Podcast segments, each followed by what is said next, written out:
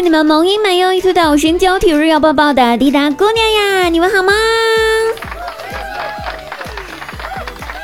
喜欢滴答的朋友们，记得可以添加一下我们的 QQ 群幺三二八九幺五八幺三二八九幺五八，也可以关注我们公众微信号滴答姑娘 i y n，滴答姑娘 i y n 哦。我们本周的直播主题的课程表呢，滴答发在我们评论区了，大家可以去看一下有没有自己感兴趣的主题哈，根据自己的喜好来直播间收听哦。每天晚上十点等你不见不散。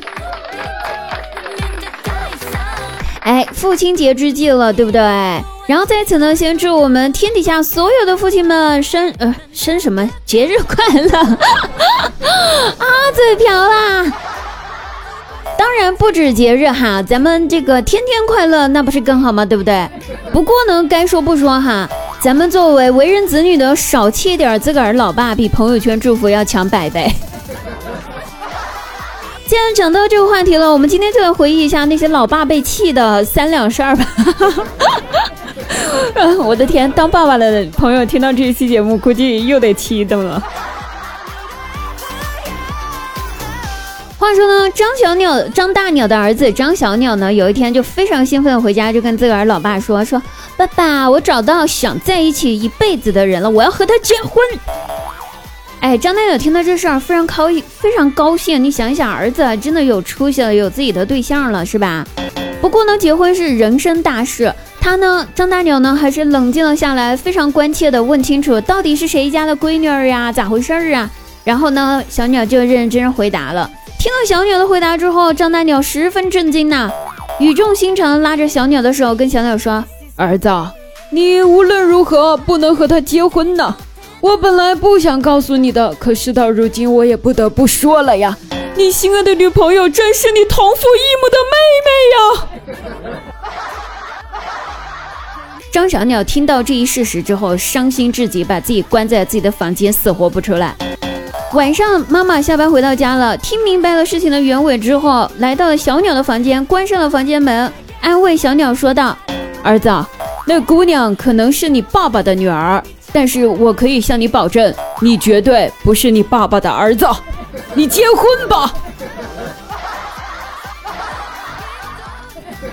所以我想问一下听友朋友们，你们觉得张小鸟此时是应该开心还是应该难过？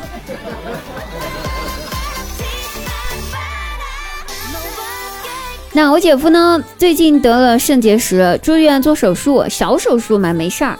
然后大外甥就问我姐夫，在医院里面就问我姐夫说：“爸爸，什么是肾结石呀？”然后姐夫就想着小孩子嘛，没有必要给他说特别清楚，就给他说：“儿子，啊，这个肾结石呢，就是小便的时候会有石头出来哟。”我大外甥一听非常担心，一脸凝重，然后很认真的跟我姐夫说：“爸爸，那你小便的时候一定要把腿岔开啊，当心石头砸到脚哦。”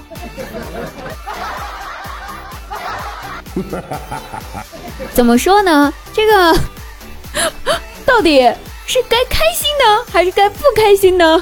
哎，也是一段非常不好说的事儿啊。然后过了一会儿之后，我姐下班就到医院来看望我姐夫，还没进门呢，就被我大外甥在门口给拦住了。然后拦住了，我姐就跟我姐说：“妈妈，咱们回家吧，爸爸的病全好了，没事儿了。”哎，我姐疑惑了，什么意思啊？怎么全好了呀，儿子？我大外甥拍拍胸脯说：“就是全好的意思呀，爸爸都能下床打我啦。”此时，我觉得我姐夫应该惊呼：“还有，爸爸的好大儿啊！”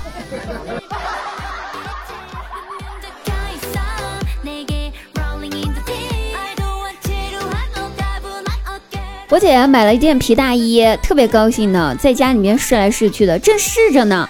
然后姐夫看着在镜子前扭来扭去的我姐，就说：“媳妇儿啊，你有没有想过，你的快乐是建立在一只野生动物的痛苦之上的呢？”那沉浸在新衣服的美好当中我姐，压根儿就没听到我姐夫在说啥，也没搭理他。倒是在一旁的我大外甥回答道：“爸爸，我不允许你这么说自己，亲生的。”这个儿子亲生的。说说我吧，我今天坐公交车，然后遇到了公交车上遇到一对父女，然后听就听到他俩聊天。听完聊天内容之后，感觉人家的聊天内容非常之温暖。怎么回事呢？就那女儿边哭边跟他爸爸说：“说爸爸，我是不是长得很丑呀？”然后他爸爸就温柔的跟他说：“不哭不哭哈，宝贝，谁说你丑了？你明明长得很漂亮，是别人瞎了，没有看到你的美而已。”我听到之后觉得这父亲真的非常的暖，然后下了公交车之后，我第一件事情就给我爸发消息，给我爸发消息说：“爸，我是不是长得很丑呀？”